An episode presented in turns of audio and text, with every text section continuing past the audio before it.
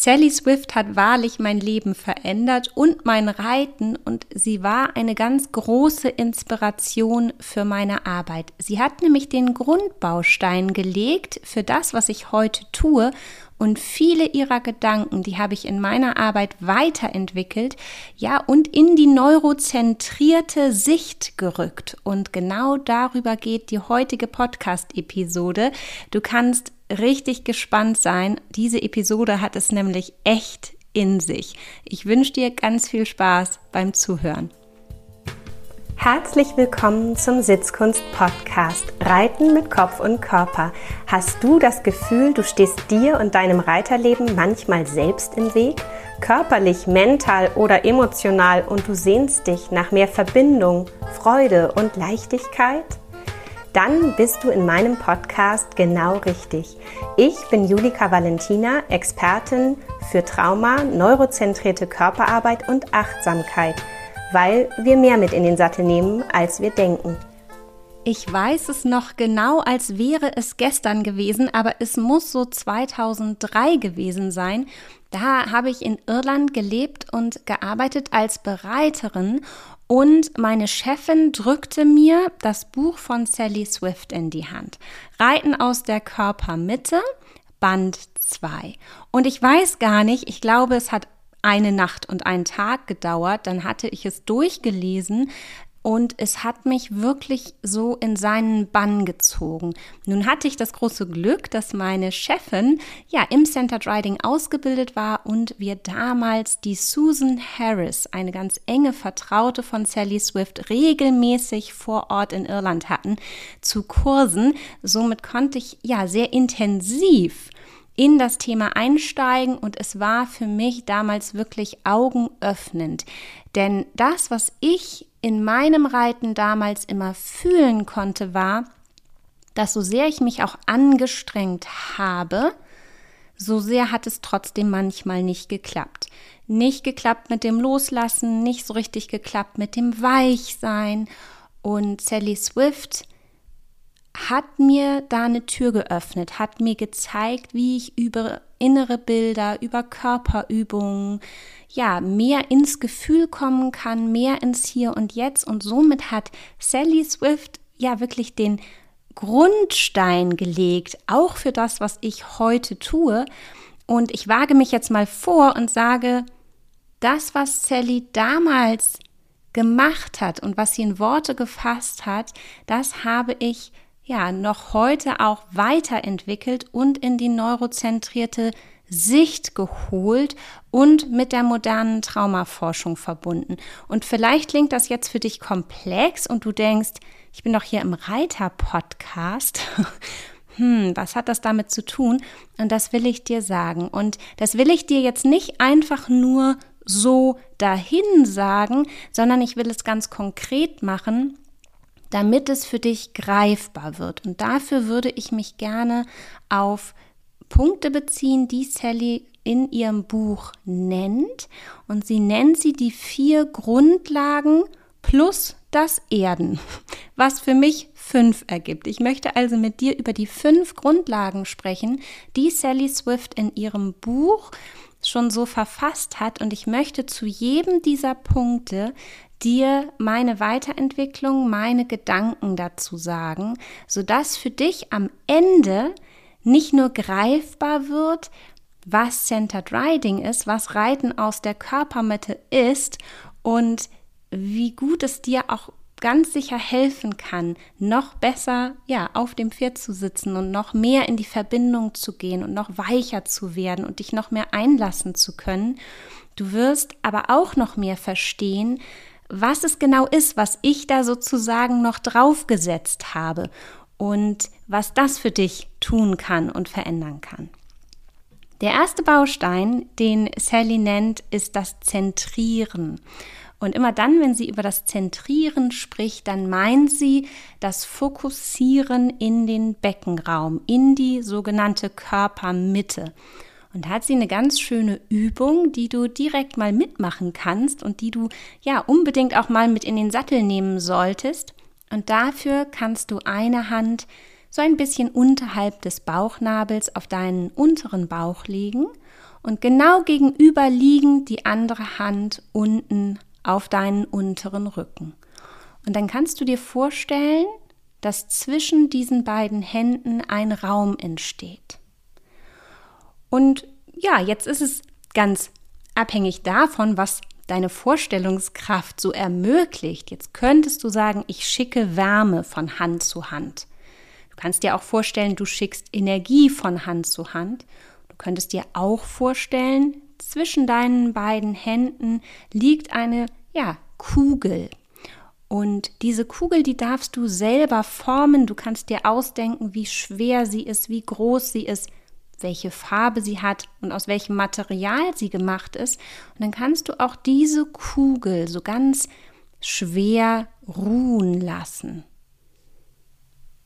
Und vielleicht ist dieses Bild, was so typisch ist für Sally Swift und für Centered Riding, diese Übung, sich in die Körpermitte zu zentrieren. Eine wunder wunderschöne Übung, die ja gar nicht immer so leicht fällt und da leite ich direkt über in die Themen, die mich so umtreiben. Dann nämlich, wenn dir das nicht so leicht fällt, dann kann das zwei verschiedene Gründe haben. Entweder bist du in diesem Moment, wo du es versuchst, gerade in einem inneren Zustand, ja, der es dir nicht ermöglicht, dich so gut zu zentrieren, weil du gerade sehr im Außen bist. Das kann sein, dass dich ein Gedankenkarussell sehr umhertreibt. Es kann aber auch sein, dass einfach dein Körper wirklich verspannt ist, du das Gefühl hast, du hast gerade irgendwie Stress, es ist gerade viel los. Und umso mehr du im Außen sein wirst, umso weniger gut oder leicht wird diese Übung funktionieren. Und umso mehr bräuchtest du sie. Denn es geht immer wieder darum, im Alltag und spätestens dann, wenn wir aufs Pferd steigen, wirklich zu gucken, dass wir diesen Sprung schaffen ins Hier und Jetzt und nicht im Gestern hängen bleiben oder schon ans Morgen denken. Und damit ist diese Übung ja richtig, richtig schön, ein ganz guter Anker für das Hier und Jetzt. Und wenn du generell merkst, dass dir das schwer fällt, dass du vielleicht auch gar nicht so richtig dir eine Kugel vorstellen kannst, dass du gar nicht richtig Wärme oder Energie von Hand zu Hand schicken kannst und du merkst, das ist auch nicht nur heute so, sondern auch wenn du das morgen, übermorgen und nächste Woche nochmal probierst, du kannst das nicht wirklich fühlen. Du weißt nicht so richtig, worüber ich spreche, wenn du so ganz ehrlich bist. Und dann, sage ich dir ganz ehrlich, kann es daran liegen, dass dein Körper nicht nur in so einem kleinen akuten Stresszustand ist, in dem es etwas schwer fällt, sich zu zentrieren, sondern dass dein Nervensystem, dein Körper eventuell einen größeren Schreck zu verarbeiten hat. Das kann ein Trauma sein, das kann aber auch chronischer Stress sein, es kann eine Erfahrung sein in der Vergangenheit, in der der Körper erlebt hat, dass es sicherer ist, nicht so richtig gut verbunden zu sein. Fachlich sprechen wir dann immer von Dissoziation. Dissoziation beschreibt den Zustand, sich aus dem Körper rauszuziehen und gar nicht mehr so richtig präsent zu sein. Und wenn das passiert, dass wir dissoziieren, dass wir uns so ein bisschen trennen von unserem Körper und gar nicht mehr richtig im Gefühl drin sind, dann können wir auch oft so eine Übung gar nicht gut machen. Und diesen Gedanken, den darfst du gerne mal weiterführen. Denn auch dann, wenn dein Becken eine Geschichte zu erzählen hat und ja, vielleicht auch eine traumatische Geschichte, und es können Fehlgeburten sein, es können schwierige Schwangerschaften sein, es kann aber auch Missbrauch sein. Es kann auch sein, dass sich emotionale Erfahrungen, emotionale Traumata dort in deinem Becken gesammelt haben und dass du einfach merkst, du bist gar nicht so gerne so präsent in deinem Becken. Denn das war meine Erfahrung mit dem Centered Riding und dieser Übung, dass wenn ich sie für Reitschüler eingesetzt habe, die Hälfte sie von der ersten Minute an geliebt haben, diese Übung, und gesagt haben, wie schön, ich kann mir das total gut vorstellen, ich kann das spüren. Und direkt saßen diese Reiter auch anders im Sattel. Und ja, bei der anderen Hälfte meiner Schüler hat es nicht diesen Effekt gehabt, sondern tatsächlich sogar eher zu einer Verschlechterung geführt. Und ich konnte das damals noch nicht so richtig greifen. Warum? Warum ist das so? Heute verstehe ich das. Was ich gemacht habe mit dieser kleinen Übung ist letztendlich den Körper an das Trauma zu erinnern. Daran zu erinnern, dass er genau da nicht spüren möchte, nicht da sein möchte, sich nicht verbinden möchte, sich nicht zentrieren möchte, weil es in der Vergangenheit irgendwann schon mal nicht sicher war, dort so präsent zu sein. Und genau das habe ich mir ja zur Aufgabe gemacht, Reiter zu begleiten, Menschen zu begleiten, wieder in den eigenen Körper zurückzukommen, zurück in die Verbindung, zurück ins Fühlen und zurück zu dem Gefühl, es ist sicher, ich zu sein. Kommen wir zum zweiten Punkt. Sally sagt, Atmung ist ganz, ganz wichtig und ich glaube, das leuchtet uns allen ein. Das ist jetzt keine so ganz große Überraschung und sie spricht ganz viel darüber, dass es wichtig ist, in den Bauch zu atmen, in den unteren Rücken zu atmen, das Steißbein fallen zu lassen. Und wenn wir über Atmung sprechen im Zusammenhang mit dem Zentrieren, was ja der erste Punkt war, dann finde ich, wird das auch sehr greifbar, dass zu diesem Zentrieren das Atmen in den Beckenraum gehört, damit der Körper sich und der Geist sich wirklich zentrieren können und wirklich der Körperschwerpunkt ja auch nach unten kommt. Und sie spricht ganz viel in ihrer Arbeit immer wieder darüber, dass es wichtig ist, das Steißbein fallen zu lassen. Und wenn du das mal hm, üben möchtest, dann könntest du dich jetzt aufrecht hinsetzen und dein Becken so in eine Neutralstellung bringen. Das heißt, du stellst dir vor, dein Becken ist wie eine Schale und aus dieser Schale möchtest du weder vorne noch hinten Wasser auskippen, sondern die Schale, die soll schön waagerecht sein. Das ist eine aufgerichtete Beckenposition. Und jetzt kannst du dir vorstellen, dein Steißbein wie einen kleinen Anker fallen zu lassen. Ja, das bewirkt, dass dein unterer Rücken sich noch mehr entspannt und ein entspannter unterer Rücken ist so, so wertvoll, um wirklich der Bewegung des Pferdes im Sattel gut folgen zu können. Das heißt, Atmung ist wichtig aus ja ganz unterschiedlichen Gesichtspunkten. Natürlich für die sogenannte Entspannung, aber auch für die Versorgung mit Sauerstoff. Unser Gehirn, das braucht nämlich zwei ganz wichtige Zutaten, damit es gut arbeiten kann. Es braucht ausreichend Sauerstoff und es braucht Zucker. Und wenn eins Mangelware ist, dann würde unser Gehirn immer schon sagen, oh, hier ist Alarmzustand, irgendwie sind die Ressourcen knapp und würde seine Arbeit schon so ein bisschen eingrenzen.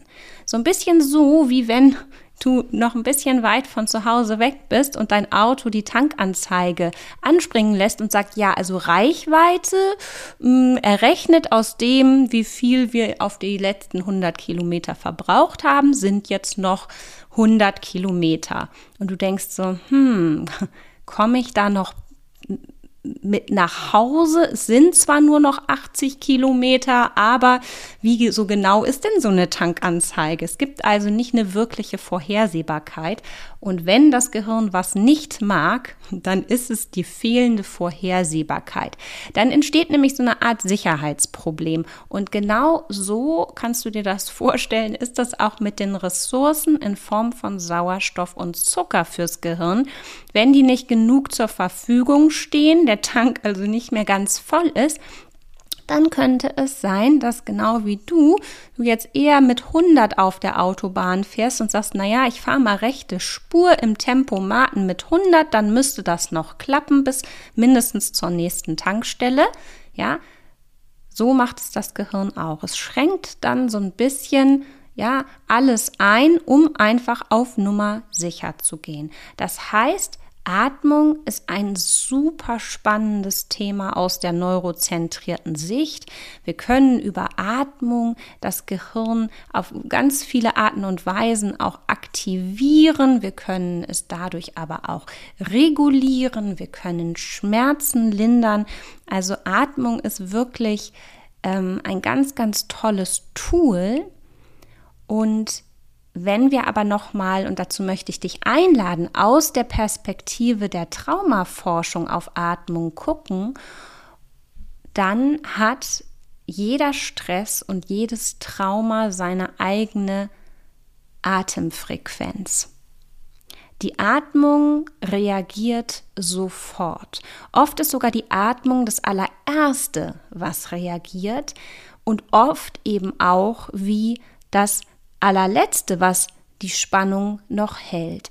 Und das kennen wir auch, wenn wir stressige Zeiten haben, dass wir nicht nur in dem Moment, wo wir gerade Stress haben, uns vielleicht sogar die Atmung kurz mal wegbleibt, wenn wir uns erschrecken zum Beispiel, sondern wenn dann die Taktung dessen nicht aufhört, was uns da irgendwie belastet, dann fangen wir an, Stück für Stück flacher, weniger zu atmen. Und diese Erstarrung, aus dem ersten Moment des Schreckes, die bleibt dann oft noch in der Atmung gespiegelt. Und deswegen ist es mir ganz wichtig, dass wenn du für dich an dem Thema Atmung arbeitest oder du auch spürst, das Thema Atmung, ja, da, da geht noch was und du hast das Gefühl, du atmest nicht richtig tief oder du Du hast auch manchmal vielleicht so ein bisschen das Gefühl von Atemnot, Hyperventilation, vielleicht auch Asthma, aber oder du hast einfach so eine Schwere auf der Brust. Das kann ja sich ganz, ganz unterschiedlich darstellen, dass du Atmung nicht zu sehr nur aus so einem sportlichen Fitnessgedanken betrachtest oder auch einfach so ein, ja, dann muss ich jetzt halt einfach mal tiefer atmen, weil es kann eben sein, dass das traumatische Gedächtnis in deinem Körper das auch nicht so einfach umsetzen kann, weil deine Atmung da noch so ein bisschen feststeckt. Und dann ist es eben nicht so einfach, wie sich einfach vorzunehmen, anders und neu zu atmen, weil Atmung ja etwas ist, was unbewusst passiert. Es sei denn, wir sind mitten in einer Atemmeditation oder einer Atemübung, dann steuern wir den Atem vielleicht direkt und beeinflussen ihn, aber in der Regel atmet unser Körper ja von alleine. So ist es vorgesehen, so ist es auch gut. Und wenn dieses Atemmuster, was der Körper von sich alleine aber nutzt, ein Muster ist, ja, was eine gewisse Erstarrung in sich trägt, eine traumatische Erinnerung, dann kann es sein, dass das deine gesamte Atmung beeinflusst und eben auch deinen gesamten Sauerstoffhaushalt. Und dann kann sich eben schon, ohne dass du das so richtig vielleicht merkst oder es dir bewusst ist, so ein kleiner Teufelskreis bilden weil wer chronisch nicht genug oder tief genug oder gut genug atmet, ja, der hat im Zweifel auch nicht wirklich die Sauerstoffversorgung, die er braucht. Das heißt, das Gehirn ist weiterhin im Alarmzustand, weil es nicht gut versorgt ist. Und das kann zu ganz, ganz vielen Problemen führen, weil wenn das Gehirn so ein bisschen im Alarmzustand ist, dann setzt es Handbremsen. Und wie das mit Handbremsen so ist, je nachdem, wie gut sie funktionieren, wie fest oder wie locker sie sind, so fühlt sich dann dein Körper auch an. Das heißt, manchmal wenn wir jetzt in Bezug auf Beweglichkeit zum Beispiel denken, und wir brauchen ja Beweglichkeit beim Reiten, wir brauchen Beweglichkeit fürs Leben, damit es sich gut anfühlt, kann es sein, dass da sozusagen schon die Ursache liegt, dass du dich als nicht so beweglich wahrnimmst und dass das gar nichts eben mit so deinen Muskeln zu tun hat oder mit deiner Fitness, sondern vielleicht tatsächlich mit der Sauerstoffversorgung und die ist eventuell darauf eben zurückzuführen, dass du atmest, wie du atmest. Und wiederum das hat eben den Grund, den es hat. Deswegen ist es gar nicht so leicht, manchmal einfach zu sagen, ach,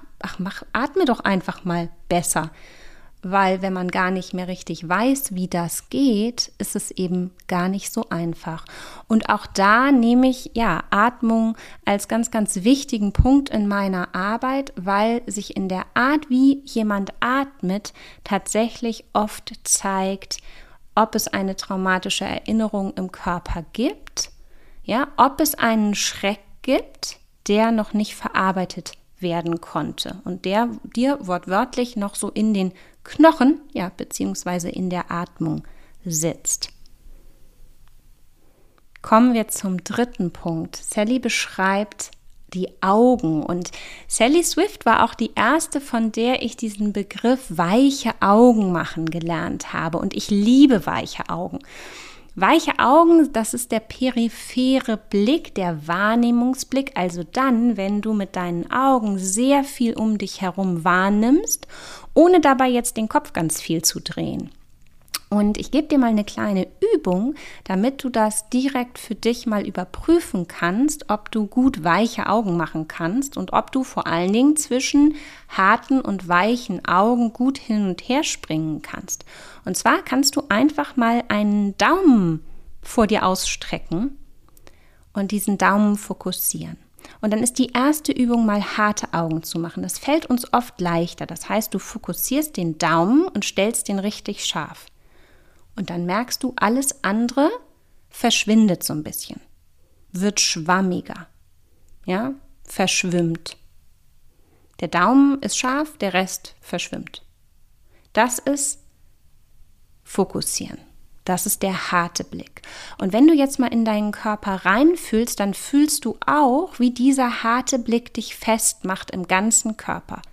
Weil das Ziel von fokussierten Augen ist ja auch, dass du genau den Fokus hältst, ja, und eventuell vielleicht, ja, da wirklich auch eine auf, deine Augen eine Aufgabe übernehmen, etwas in der Entfernung wirklich direkt mit den Augen festzuhalten. Das heißt, in dem Moment ist es jetzt auch nicht wichtig, dass du eine weiche Atmung hast, die durch den Körper fließt, sondern es ist vielleicht wichtig auch, dass du stabil bist, dass du fester wirst in dem Moment.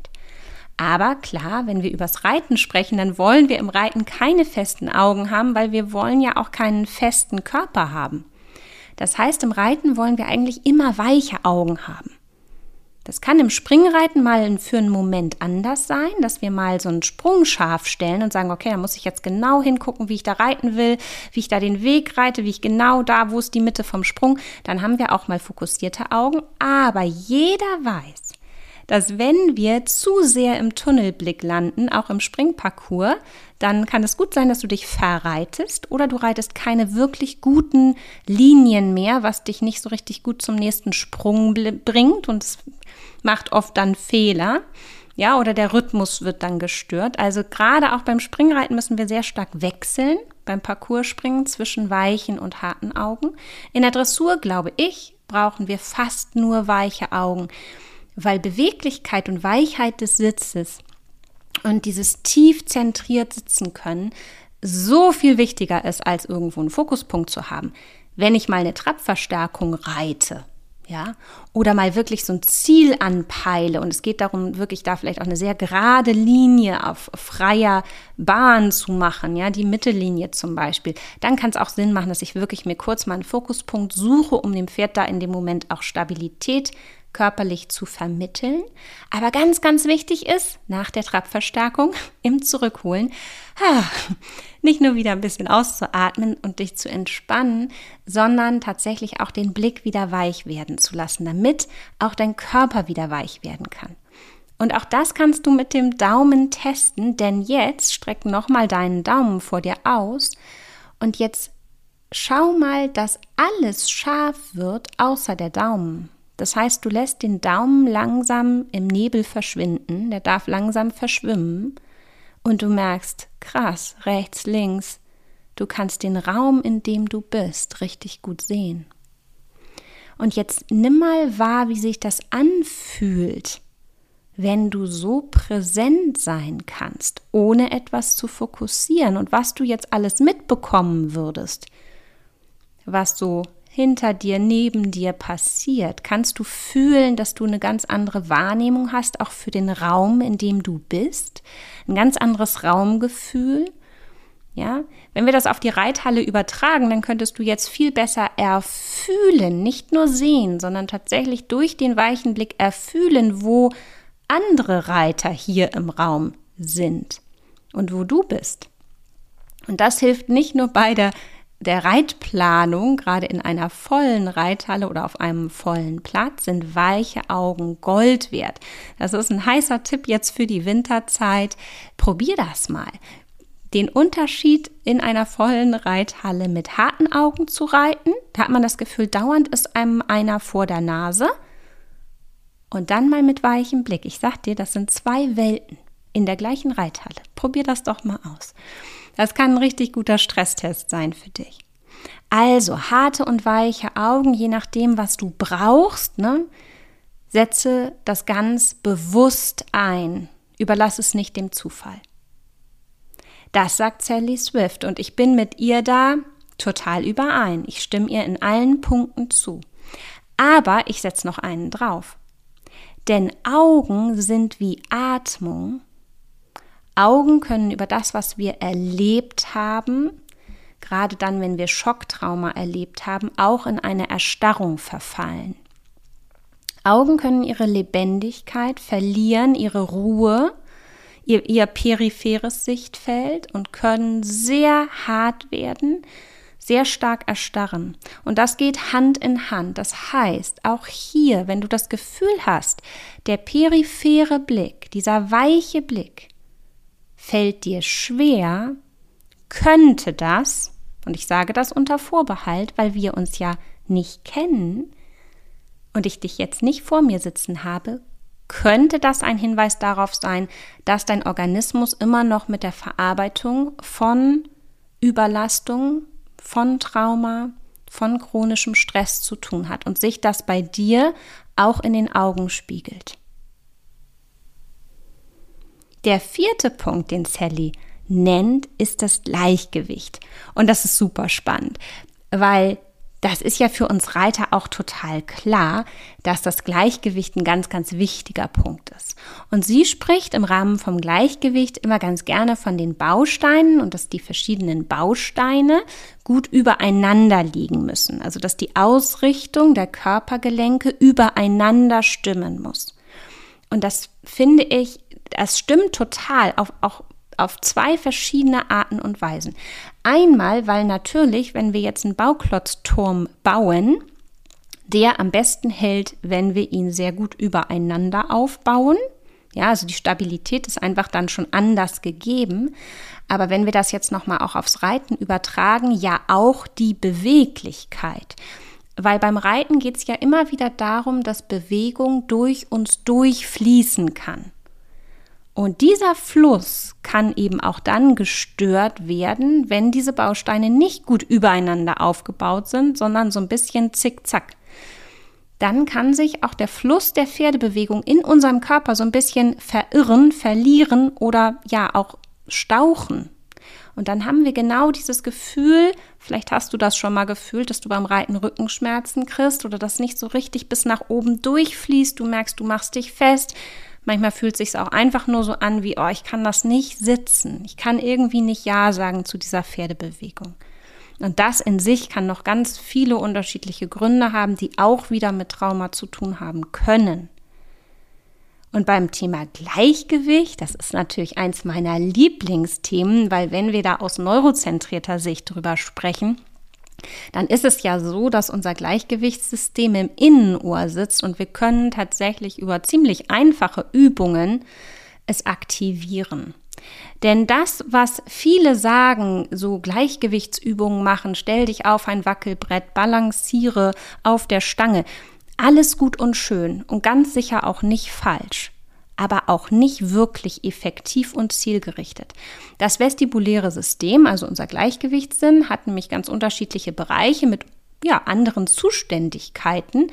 Und da geht es erstmal eben auch darum, ja zu gucken, ja, wo arbeitet es denn vielleicht gut und wo nicht. Und man kann tatsächlich ganz explizit dann bestimmte Bereiche hochfahren, andere vielleicht auch ähm, herunterfahren, die auch oder so lassen, die gut funktionieren. Das heißt, Gleichgewicht super, super wichtig. Und jetzt gebe ich dir noch einen wirklichen Aha-Moment mit, denn, und ich verbinde es wieder mit dem Thema Trauma. Wenn dein System im Alarmzustand ist, warum auch immer, vielleicht wegen dem Hier und Heute, weil einfach dein Leben echt irgendwie stressig ist und einfach du zu viel hast. Und manchmal kann es auch zu viel des Guten sein. Dann schränkt es immer ein. Und wir haben schon darüber gesprochen, dass es dann Beweglichkeit einschränkt, aber guess what? Es schränkt dann auch gerne dein Gleichgewicht ein. Und Gleichgewicht und Bewegung arbeiten Hand in Hand. Das sind sozusagen Partner. Denn, und das ist doch total klar, wenn wir es mal runterbrechen auf ganz, ganz einfache Werte, würde doch dein Körper möglichst nie eine Bewegung machen wollen und ausführen, die dein Gleichgewichtssystem nicht abdeckt. Oder? Dann wärst du ziemlich halsbrecherisch unterwegs. Das heißt, dass in der Regel dein Körper nur so viel Beweglichkeit und Bewegung zulässt, wie es sich mit dem Gleichgewichtssinn abgesprochen hat. Und das ist doch spannend, weil es kann sein, wieder, dass du das Gefühl hast, boah, ich bin irgendwie, bin ich nicht so beweglich. Ich glaube, ich werde alt. Ja, ich erwische mich manchmal bei dem Gedanken, dass ich denke, hm, ich bin jetzt irgendwie auch keine 20 mehr. Und dann denke ich mir, na ja, kann ich ja was für tun. Ich werde zwar keine 20 mehr, aber ich kann was dafür tun, dass mein System da fit ist und gefordert ist. Ja, und ich kann was dafür tun, dass mein Gleichgewichtssinn richtig schön mitmacht in meinem Leben und sich eben nicht überfordert fühlt und dann alles einschränkt, weil es ja nicht sicher ist. Weil da hat der Körper dann ja schon recht. Es ist nicht sicher, Bewegungen zu machen, die unser Gleichgewichtssinn nicht mit abdeckt. Das haben wir auch alle schon erlebt. Ja. Und deswegen gebe ich dir das gerne nochmal so mit an die Hand, dass wenn für dich das Thema Gleichgewicht resoniert und du merkst so, ja, das ist ein Thema bei mir, dann kann eben auch das ganz unterschiedliche Gründe haben. Ein Körper, der durch eine traumatische Erfahrung in einer Erstarrung ist, wird eigentlich immer Gleichgewichtsprobleme haben, weil das kann man sich, finde ich, ganz gut vorstellen, eine Erstarrung ja immer bedeutet, dass es nicht so richtig möglich ist, sich auf den Moment einzulassen, sondern immer so ein bisschen im Sicherheitsmodus mit angezogener Handbremse auf etwas zu reagieren. und das ist nie so vital und lebendig, wie es vielleicht manchmal das Leben verlangt kommen wir zum fünften und letzten Punkt, den Sally in ihrem Buch nennt. Das ist das Erden. Und mit dem Erden meint sie das Verwurzeln mit dem Boden für Stabilität und auch für ein sicheres Gefühl. Und da sind Sally und ich natürlich voll auf der gleichen Schiene unterwegs, denn, und da habe ich beim Thema Zentrieren schon drüber gesprochen, dieses wirklich sich mit dem Boden im Hier und Jetzt zu verbinden. Ja, das gibt Stabilität. Ja, wenn du eine Eiche bist, ist das ein anderes Gefühl, als wenn du eine Feder im Wind bist. Und Trauma macht eben oft, dass wir uns wie eine Feder im Wind fühlen, eines Windes, den wir nicht unter Kontrolle haben. Und deswegen ist Erdung ein ganz, ganz wichtiges Thema. Stabilität im Außen körperlich, präsent sein, wirklich im Hier und Jetzt, eben aber auch mental, emotional gesehen. Und du kannst es dir vorstellen, wenn du dich fühlst wie eine Eiche, gibt dir das auch ein ganz anderes Sicherheitsgefühl. Und wenn unser Gehirn etwas liebt, dann ist es Sicherheit. Sicherheit und Vorhersehbarkeit. Damit kannst du dein Gehirn so richtig, richtig glücklich machen. Nun ist das Leben aber ja nicht immer vorhersehbar. und somit auch nicht immer sicher, weil wenn wir uns nur in der Komfortzone unseres Gehirns bewegen würde, würden, ja, was würde denn dann passieren? Wir würden uns nicht mehr weiterentwickeln. Weil dem Gehirn wäre das auch genug. Das sagt, ja, wir können doch so ganz gut leben. Wir bleiben einfach immer, wie wir sind. Zum Überleben reicht das. Die Frage ist, reicht dir das für dein Leben?